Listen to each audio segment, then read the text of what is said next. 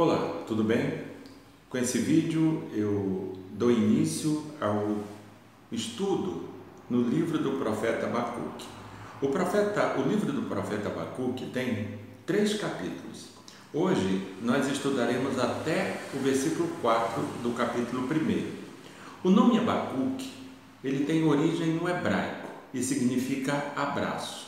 Mas o nome Abacuque também tem uma origem assíria e tem a ver com o nome de uma planta que os assírios usavam para fazer assim o contorno dos seus jardins. A origem hebraica pode ter a ver com a relação que Deus estabeleceu com o profeta. Abraço. Já a origem assíria pode ter a ver com a influência dos caldeus sobre a cultura judaica. O, o texto do profeta Abacuque foi escrito originalmente a, aos judeus, ao Reino do Sul, especialmente porque o Reino do Norte já, já tinha sido levado para o cativeiro. Então Abacuque escreve originalmente o seu texto ao Reino do Sul, aos judeus. O, o propósito de Abacuque, o, pro, o propósito do livro de Abacuque é guiar o, o povo de Deus naquele momento adverso, é, é guiar em direção à fé em Deus, em, de maneira que esse povo de Deus continue tendo fé em Deus, mesmo diante daquela dura adversidade que seria que foi imposta pela ocupação dos caldeus e o, o consequente exílio dos, do, do, do povo de Deus que, que foram levados para o exílio babilônico.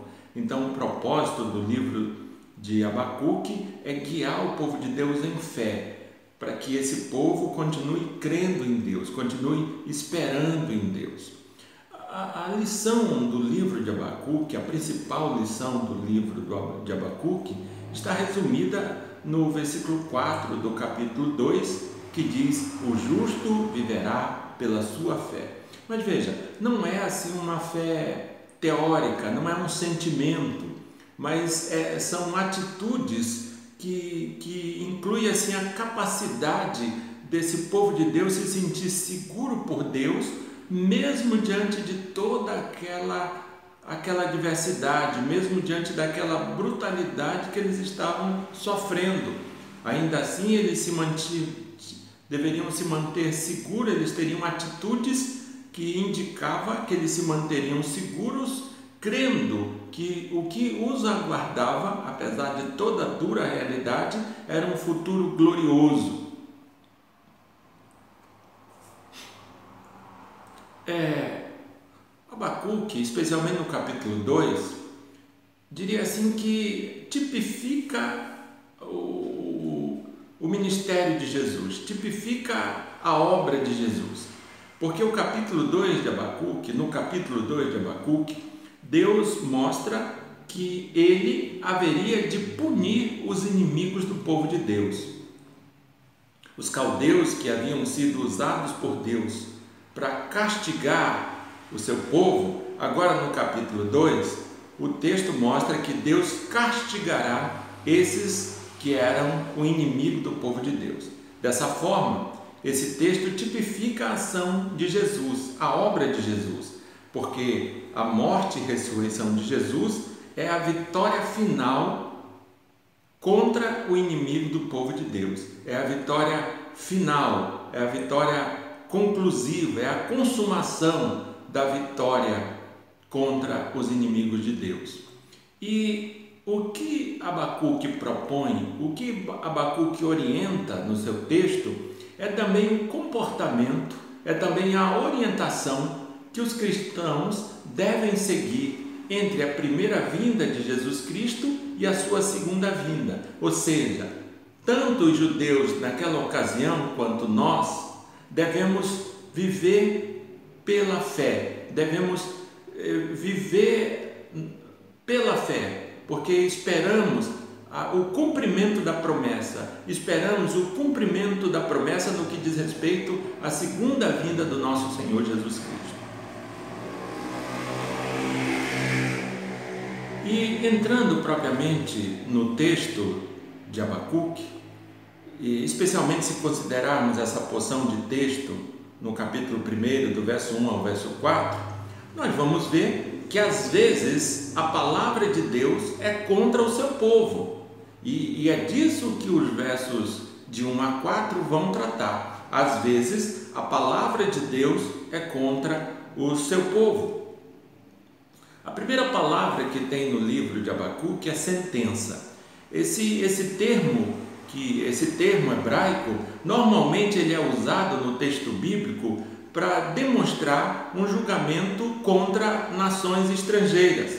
Mas nesse caso aqui, ele está sendo usado para mostrar, para evidenciar um julgamento não contra nações estrangeiras.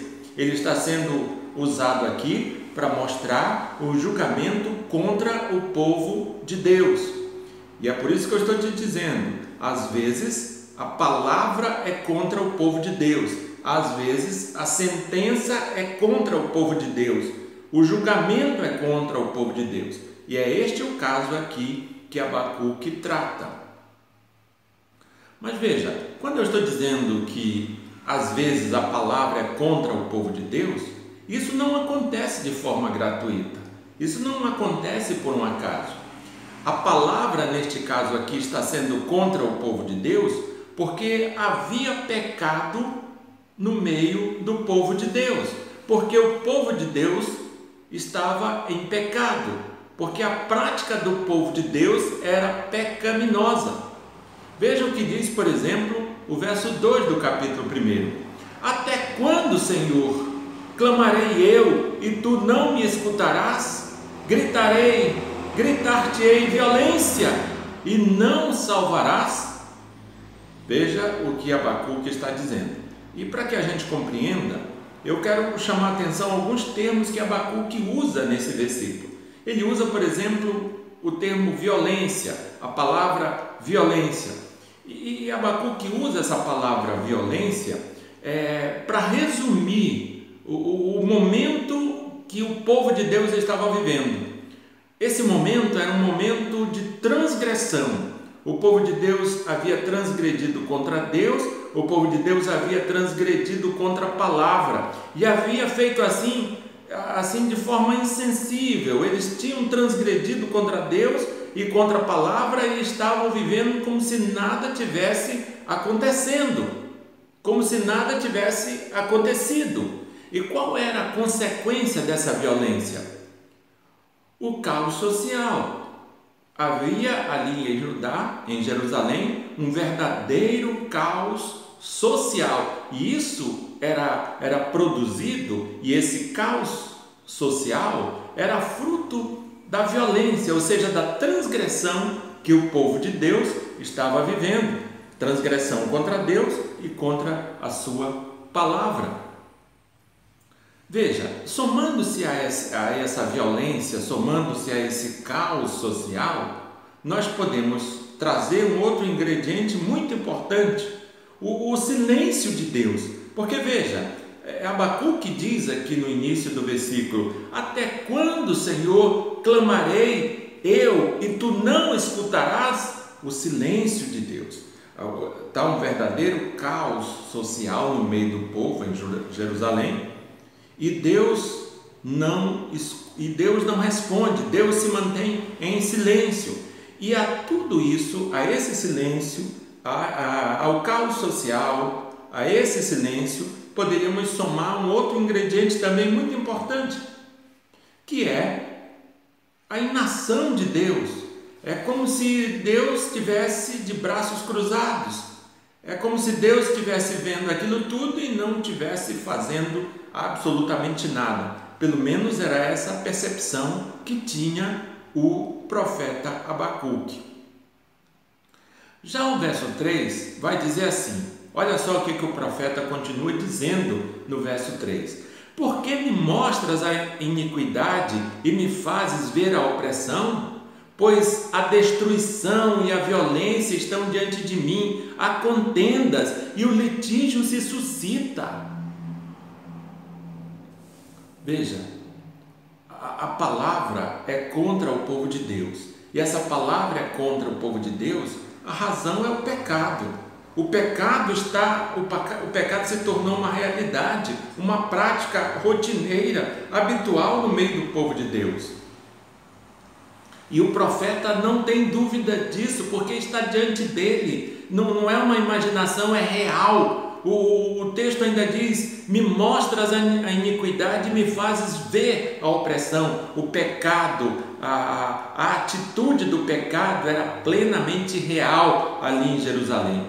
E aí, o que está, o que está implícito nessa pergunta do profeta é mais ou menos o seguinte: por que Deus? Porque sendo tu santo, porque sendo tu todo-poderoso, tu permite o pecado, tu tolera o pecado, tu tolera o mal. Por que Deus? Porque sendo tu tão santo, tão poderoso, tu tolera o mal.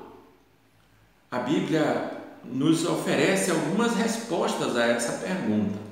E eu gostaria de recorrer a alguns textos bíblicos, não apenas de, de Abacuque, de Abacuque, mas alguns textos para buscarmos respostas a essa pergunta. Por que, que Deus, sendo santo e onipotente, ele tolera o mal? A primeira resposta nos diz o seguinte: o castigo para o pecado é mais pecado ainda. A primeira, a primeira resposta que poderíamos dar a essa pergunta é que o castigo para o pecado é mais pecado ainda. Veja o que nos diz Romanos 1, dos versos 28 a 31.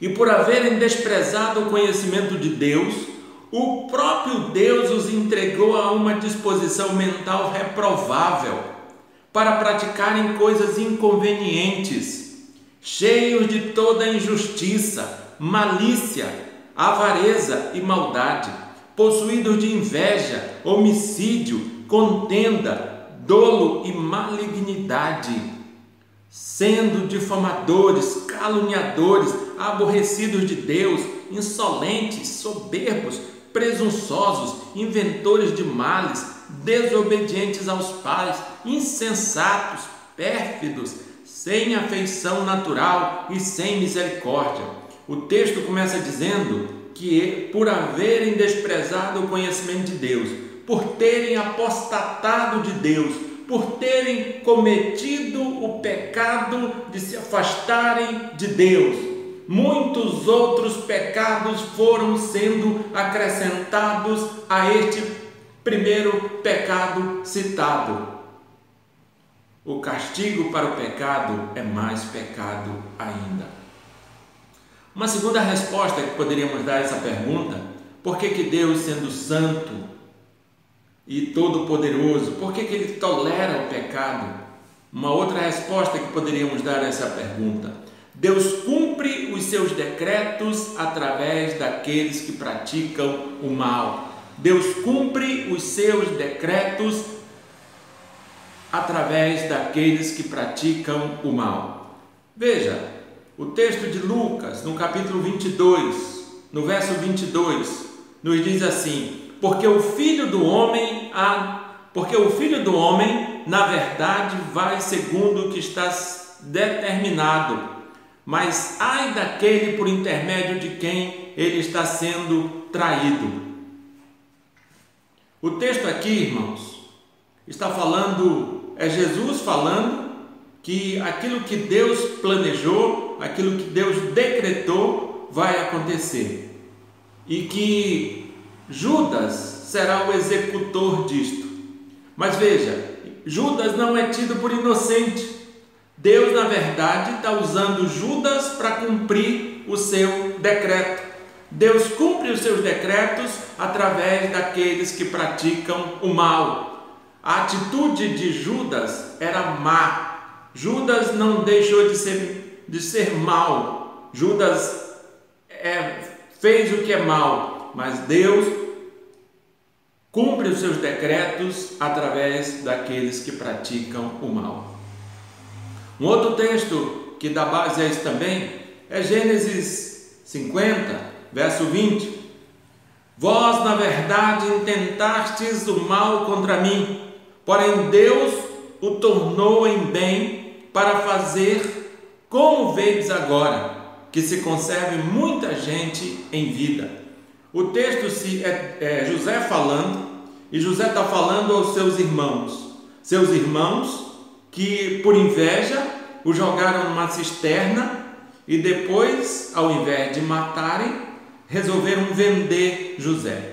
E essa história está muito bem registrada ali no livro de Gênesis, e todos nós sabemos que José se tornou o segundo homem mais poderoso do Egito, e através dele, Deus preservou a vida de muitas pessoas. Deus cumpre os seus decretos através daqueles que praticam o mal. Os irmãos de José praticaram o mal, por inveja o venderam, por inveja contaram ao seu pai que ele tinha morrido. Os irmãos de José verdadeiramente praticaram o mal, mas Deus usou essa maldade deles para cumprir o seu decreto. E assim abençoou a vida de muitas pessoas, e assim, nas palavras de José aqui mesmo, preservou a vida de muitos. Uma outra resposta a essa pergunta, porque Deus sendo santo, tolera, porque Deus sendo santo e todo-poderoso tolera o mal? Uma outra resposta a essa pergunta: Deus usa a angústia causada pelo pecado para restaurar os seus. É verdade que existe uma frase que diz que se não vem pelo amor, vem pela dor. E é verdade também que muitos, mesmo debaixo da dor, não vêm. É, é, a gente precisa entender que não é a dor que vai trazer algumas pessoas, mas é a graça e a misericórdia de Deus. Virão de fato aqueles que são eleitos, aqueles que foram escolhidos por Deus, esses virão. Mas Deus, ele usa a angústia causada pelo pecado para restaurar os seus. Foi isso que ele fez, por exemplo, com Manassés. O texto de 2 Crônicas 33, verso 11 ao verso 12, nos diz assim: pelo que o Senhor trouxe sobre ele os príncipes do exército do rei da Síria, os quais prenderam Manassés com ganchos, amarraram-no com cadeias e o levaram à Babilônia. Ele, angustiado, suplicou deveras ao Senhor, seu Deus, e muito se humilhou perante o Deus de seus pais. Nós temos aqui Manassés, que cometeu muitos crimes, muitas atrocidades, muitos pecados, chegou a oferecer seus filhos, seus, seu próprio filho a deuses pagãos, e Deus o castigou, Deus o levou para o cativeiro babilônico, mas ali, angustiado, ele ora e Deus ouve a sua oração, e o texto bíblico vai dizer que Deus trouxe de volta a Jerusalém e deu a ele e o restituiu no seu trono. Deus usa a angústia causada pelo pecado para restaurar os seus. Muito bem, porque Deus tolera o pecado? Só para você não esquecer. O castigo para o pecado é mais pecado ainda. Deus cumpre os seus decretos através daqueles que praticam mal. Deus usa a angústia causada pelo pecado para restaurar os seus. Veja, voltando aqui para o texto de Abacuque, nós estamos estudando Abacuque 1, do verso 1 ao verso 4, então voltando para esse texto, poderíamos voltar fazendo uma pergunta: em, em que resultou o pecado no meio do povo de Deus? Qual foi o resultado do pecado no meio do povo de Deus? A gente já começou a responder essa pergunta. Nós falamos que, que, que veio, que que trouxe a realidade do caos social. Estava tudo de ponta cabeça, tudo degringolado, tudo fora do lugar onde devia estar. Então, a, a, gente já começou a responder essa pergunta. Mas o verso 4, ele traz mais ingredientes a essa resposta. O verso 4 diz assim: Por esta causa a lei se afrouxa, se afrouxa a justiça nunca se manifesta, porque o perverso cerca o justo, a justiça é torcida. Algumas, alguns termos que é interessante nós compreendermos, para que a gente entenda o que o texto está dizendo. A lei. A lei a que Abacuque se refere era a diretriz, é, é o padrão divino dado por Deus a Moisés. Então, essa diretriz, esse padrão divino havia se afrouxado, as pessoas não estavam levando assim mais a sério, não estavam mais considerando isto como sendo a palavra de Deus revelada. Então isso aí estava frouxo, não estavam mais levando a sério. O texto usa uma outra expressão também, um outro termo, uma outra palavra, justo. Justo aqui não é perfeito. E na Bíblia também Toda vez que a gente usa essa palavra, normalmente que a Bíblia traz essa palavra justo, dificilmente ela está usando essa palavra como sinônimo de perfeição. Não é. Justo no Novo Testamento é aquele que foi justificado por Jesus, por Deus, pelo sangue do Senhor Jesus Cristo. Aquele que foi justificado, aquele é o justo. O justo no Velho Testamento é, é aquele que aceitava a lei do Senhor para obedecer com fé. O justo no Velho Testamento, aquele que aceitava a lei de Deus, a lei de Deus revelada a Moisés, e aceitava essa lei para viver com fé, acreditando que aquilo tinha um significado muito maior do que os, do que os atos, do que o holocausto, por exemplo, tinha um sacrifício muito maior do que aquilo. Os sacrifícios que eram feitos tinham um significado muito maior. Então, ele, o justo é aquele que aceitava a lei do Senhor para obedecer com fé. Um outro termo que aparece aí também no texto de, de Abacuque, no capítulo 1, do verso 4, é perverso. Perverso é, é o pervertido, é aquele que desobedece à lei. Mas veja, o texto traz uma informação muito importante. Perverso é aquele que em Judá rejeitaram ou alteraram a lei o texto aqui não está se referindo simplesmente a um pagano, ao caldeu, ao ferezeu, ao cananeu. Não, o texto aqui está se referindo àquele que vive em Judá. O perverso aqui é aquele que em Judá rejeitou ou alterou a lei. O texto traz também uma, uma, uma, uma frase que diz assim: o perverso cerca o justo. Ou seja, aquele que rejeitou, aquele que alterou a lei, ele cerca, ele sufoca aquele que, que aceitou a lei para viver por fé. O, o perverso cerca o justo, o, o injusto é, sufoca o justo, o, o, o que faz, o que comete o erro, sufoca o que comete o acerto. Qual é o resultado disso? Caos religioso, caos social. Enfim, concluindo o que nós estamos te falando aqui, olhando para o texto de Abacuque no capítulo 1, do verso 1 ao verso 4, o texto está falando da palavra de Deus, da realidade da palavra de Deus ser contra o seu povo. E isso acontece porque o pecado tornou-se uma realidade no meio do seu povo. Isso é o básico que está acontecendo aqui nessa porção de texto. E que lição nós podemos tirar disso? É que todas as vezes que o pecado se tornar uma realidade, que o pecado for usual, for habitual na minha vida, na sua vida, se somos povo de Deus, a palavra de Deus será contra nós. Deus não tem, não tem é, compromisso com o pecado. Deus tem compromisso com o que é certo, com o que é justo, com o que é verdadeiro. Deus tem compromisso com a sua palavra. Então, se a palavra, se o pecado se tornou uma realidade na minha vida, na sua vida, a palavra de Deus é contra você, é contra mim. É, o texto de Isaías diz assim: é, Se quiserdes e me ouvirdes, comereis o melhor desta terra. Mas se vocês recusarem e forem rebeldes, sereis devorados à espada, porque a boca do Senhor o disse. o que está acontecendo aqui nada mais é do que o cumprimento da palavra. Houve uma quebra de combina. O povo não obedeceu, o povo desobedeceu. O que veio foi a, a, a sentença, o que veio foi o julgamento de Deus contra eles. No próximo vídeo, nós daremos continuidade ao nosso estudo. Que Deus te abençoe, em nome de Jesus.